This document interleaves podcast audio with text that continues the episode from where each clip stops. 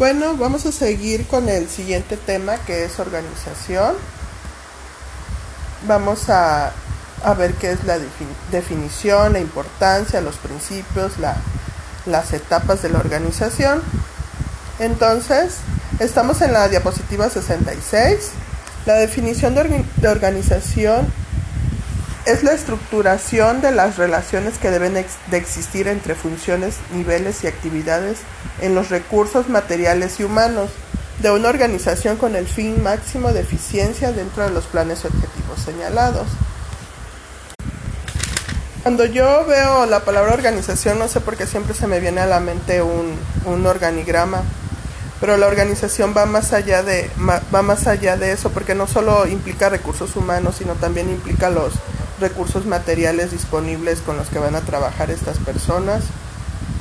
Implica también los puestos de estas personas, las actividades que van a realizar cada uno de ellos, la manera en que se va a llevar a cabo la, comunicación entre ellos, el, el mando que, la jerarquía de mandos que va a llevarse a cabo entre este, este grupo de personas. Entonces la organización va más allá de un grupo de personas que están dentro de una, de una empresa. Y lo, y lo podemos ver en, en la importancia de la organización, que nos dice que esta es relevante porque define las áreas, crea los niveles de autoridad, comunicación, delegación, divide el trabajo, crea métodos, asigna los recursos para el logro de los objetivos. Por medio de la organización de nuestros recursos materiales y de nuestros recursos humanos, nosotros podemos lograr los objetivos que se hayan planteado en la empresa o, u organización. Nos va a suministrar métodos para que se puedan desempeñar las actividades eficientemente con un mínimo de esfuerzos. Va a evitar la lentitud e ineficiencia en las actividades va a reducir los costos e incrementando la productividad. Reduce o elimina la duplicidad de esfuerzos al delimitar funciones y responsabilidades. Bueno, pues la organización tiene dos etapas, división de trabajo y coordinación. En la división de trabajo la podemos este, dividir en jerarquías y departamentalización. La división de trabajo es la separación y delimitación de actividades para incrementar la eficiencia por medio de la especialización. Una persona se especializa cuando repite una actividad una y, una y otra vez, una y otra vez hasta llegar a la especialización. Es lo que nos hace, hacemos nosotros en, clínica. Estamos practicando y practicando, practicando y llega hasta que lleguemos a especializarnos. Así pasa con la división del trabajo. Bueno, ya después, esta la vamos a dividir en dos, en jerarquización y departamentalización. La jerarquización es la separación por rango, grado de autoridad o importancia, independientemente de la función que realicen. Implica la definición de la estructura de la empresa. Al principio se usó en la iglesia con sacerdotes con grados escalonados y ahora lo llevaron a las organizaciones, a las empresas, a los departamentos, por ejemplo, el gerente de ventas, de ahí sigue el, siguen los gerentes de piso, los y ya de esos pisos los van a dividir, por ejemplo, el, el de piso de electrodomésticos, el de piso de ropa, de ahí siguen los vendedores, los cajeros, y es la forma en la que jerarquizan un, un, este, un departamento o una organización.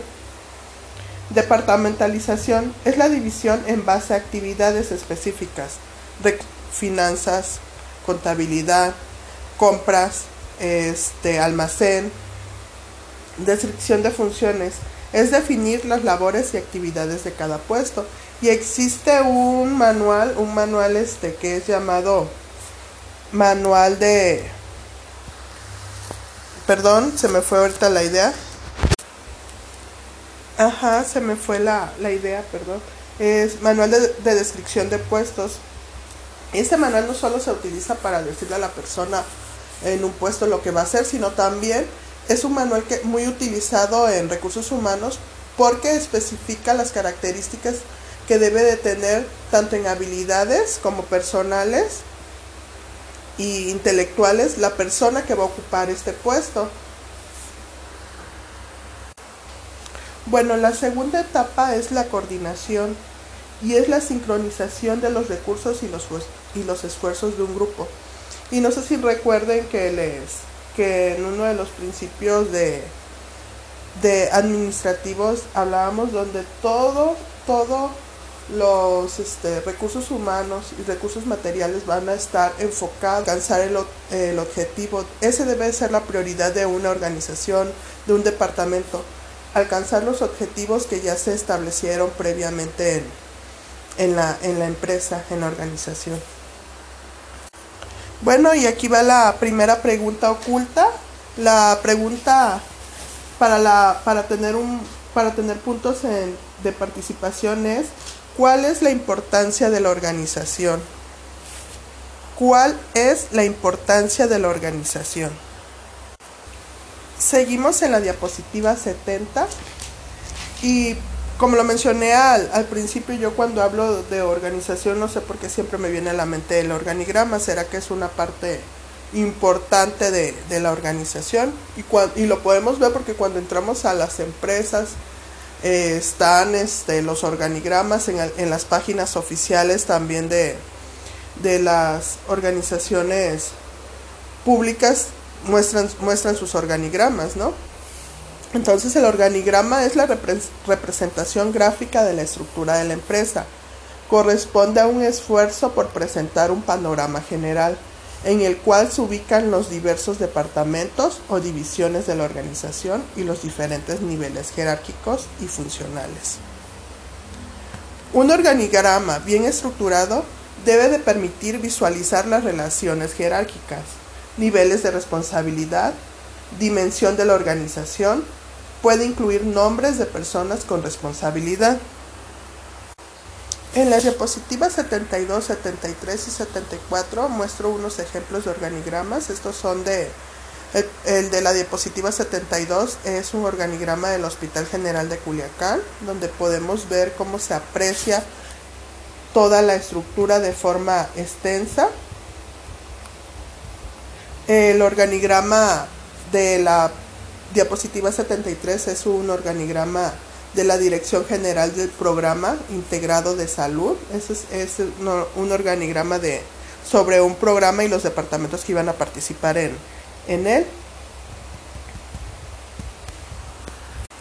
El de la diapositiva 74 igual es un, es un programa donde muestra los departamentos que van a trabajar en dicho, en dicho programa.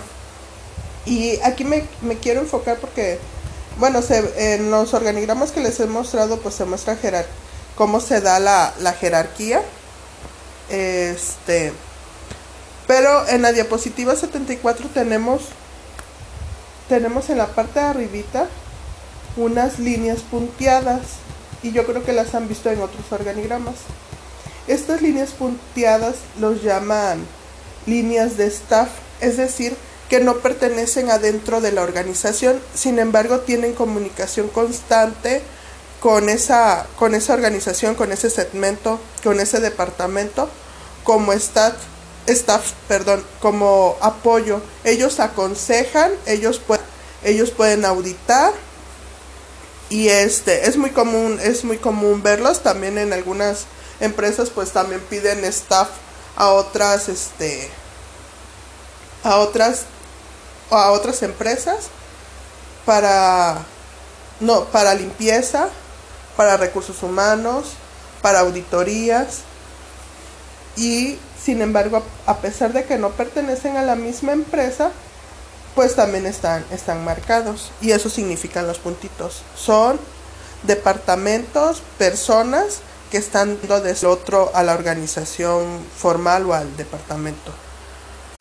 En la diapositiva 75 es como la portada de un manual de descripción de puestos y si lo vemos rápidamente vemos que lo dividen por ejemplo en identificación, requisitos mínimos, descripción general, una descripción específica, es, es, es muy, muy simple.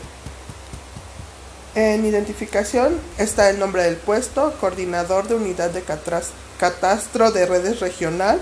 Este es un manual sobre este, una empresa una de agua, un servicio de agua para todos. Me imagino, no sé la verdad de dónde me lo de, de qué de dónde de qué país me lo me lo bajé, pero fue el único que encontré y que les pude mostrar. Bueno, el anterior era un manual de, descripción de puestos y esta es la portada de un manual de procedimientos. Y es todos los departamentos en una organización deberían de tener un manual de procedimientos para cada una de las actividades que se realizan en ellos. Eso es eh, en este sería lo adecuado tener su manual de procedimientos para cada una de las actividades. Esos manuales de procedimientos sí son muy, muy amplios. Los pueden, los pueden este, realizar y los pueden ir modificando. En ellos se plasman las actividades que se deben de realizar en forma de flujograma. También se establecen las reglas de cómo se van a realizar cada actividad. También se, se establecen o se debe de plasmar en el manual los documentos oficiales, es decir, si existen algunos formatos que se deben de llenar, por ejemplo en nuestro caso la historia clínica, debería de haber un manual de procedimiento de cómo llenar una historia clínica. Y debería de estar este de forma impresa el ejemplo. Se imprimen también los en este caso los recibos que que nosotros damos en clínica, también estos recibos deberían de estar en forma impresa en un manual de procedimientos y la forma adecuada de llenarlos. Este manual es, en sí es, es muy, muy, muy amplio para y va a depender también de, del número de actividades que se realicen en un departamento. Pues esta es una portada, es un manual de procedimientos de la Dirección General de Información en Salud y nos dice que el objetivo de este manual es Establecer las políticas, normas y mecanismos para el desarrollo de las actividades en las diferentes áreas que conforman la Dirección General de Información en Salud, bajo los criterios en la reingeniería de procesos. Y en el tercer párrafo dice, sirve para el análisis o revisión de los procedimientos de un sistema e interviene en la consulta de todo personal que desee emprender tareas de simplificación de trabajo como análisis de tiempos, delegación de autoridad, etc. Es por eso que, es súper, súper importante que tengamos manual de procedimientos. Y cuando nosotros trabajemos, ya sea si trabajamos este, de forma individual, de forma individual, que tengamos nuestro propio consultorio, sería muy importante que lo tengamos porque, porque a veces este, vamos a iniciar, a lo mejor iniciemos solitos, pero si tenemos la bendición y tenemos personal a nuestro cargo, es importante que, lo tengamos para que ellos puedan consultar este de la forma más adecuada que se van a realizar las actividades en nuestro, en nuestro consultorio. Si nosotros llegamos a, a, este, a una empresa pública o privada, me imagino que deberían de tener uno y tendríamos que apegarnos a ellos. Y bueno, y como les mencioné en el, en el manual de procedimientos es muy usual utilizar los diagramas de flujos. Los diagramas de flujos son llamados también flujograma y nos permite por medio de bloques describir gráficamente un proceso, detallando en el flujo de información pertinente, en este caso las actividades a realizar. Eh, es algo, es algo complejo realizarlo. La verdad no, no es tan fácil. En la diapositiva 78 tenemos este unas unos símbolos y cada símbolo va a tener un significado. Ya lo realizamos en, en una de las materias, pero pasarlo para un departamento o, para una, unas actividades, la verdad es que sí es un poquito, un poquito difícil, pero pues es importante, es importante, es importante tenerlo. Bueno, pues la diapositiva 79 es un flujograma eh, de cómo realizar una, una cita una cita médica como les mencioné cada símbolo cada símbolo este muestra algo solo que en este en este flujo en este flujograma que estoy que estoy mostrando como que aquí sí me falló donde dice cita médica debería de estar en forma oval no rectangular porque es el inicio. Pero la verdad es que también fue el único que, que pude que pude encontrar. Pasamos a la diapositiva 80 y la organización tiene, tiene varios principios que, debemos de apegarnos a ellos. El primer principio de, de la organización es del objetivo. Todas y cada una de las actividades establecidas en la organización deben de realizarse con los objetivos y propósitos de la empresa. Como lo mencioné anteriormente, todos los recursos materiales y humanos deben de estar enfocados para alcanzar los objetivos previamente establecidos. Especialización es el siguiente principio. El trabajo se elabora, elaborará de manera más sencilla si se divide. Entre más específico y menor sea el campo de acción de un empleado, mayor eficiencia y destreza se obtendrá. Este, este punto queda, queda claro. Por eso es importante la división del trabajo. Jerarquía. Es necesario establecer centros de autoridad para supervisar que se realice el trabajo y se tomen decisiones para solución de problemas. Otro principio es igualdad de autoridad y responsabilidad. A cada grado de responsabilidad conferido debe corresponder el grado de autoridad necesario para cumplir dicha responsabilidad son, son muy parecidos a los principios administrativos, si nos damos cuenta. Un, unidad de mando. A cada departamento debe de asignarse un jefe y los subordinados no deberán reportar a más de un superior. Imagínense si nosotros, bueno, y, nos puede pasar que tengamos el conflicto de que todo mundo nos manda información y no sepamos quién es, quién, quién es nuestro jefe este, el caos que se, que se provocaría, ¿no? Entonces, cada departamento debe de, asignarse un solo jefe y los subordinados no deberán reportar a más de un superior. Difusión. Las obligaciones de cada puesto deben de publicarse y ponerse por escrito a disposición de todos aquellos miembros de la empresa que tengan relación con las mismas. Y ahora, pues ahora tenemos la tecnología a nuestros pies y, y algo muy utilizado pues es el, el, correo electrónico. Hacían por medio de memorandos, eh, que eran simples hojitas que pegaban o que las repartían escritorio por escritorio o los repartían ah, en toda la empresa como si fueran volantes o los ponían en los en los periódicos murales de la, de la organización. Pues ahora ya utilizan Gmail y me imagino que debe de haber otras otras formas, otros tipos de tecnología.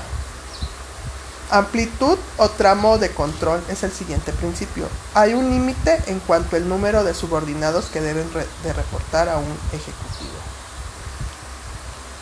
Otro, otro principio es de la coordinación. Todas las funciones deben de apoyarse completamente y combinarse a fin de lograr un objetivo común. En esta forma la organización funcionará como un sistema armónico en el que todas sus partes actuarán oportuna y eficazmente sin ningún antagonismo. Este, antes de seguir, quiero dar la siguiente pregunta. La siguiente pregunta es, ¿qué significan las, las líneas punteadas en un organigrama? ¿Qué significan las líneas punteadas en un organigrama? Con el Seguimos con el siguiente principio, continuidad. Una vez que se han establecido la estructura organizacional, requiere mantenerse, mejorarse y ajustarse a las condiciones del medio ambiente. Hemos terminado organizando. Vamos a seguir con el siguiente tema.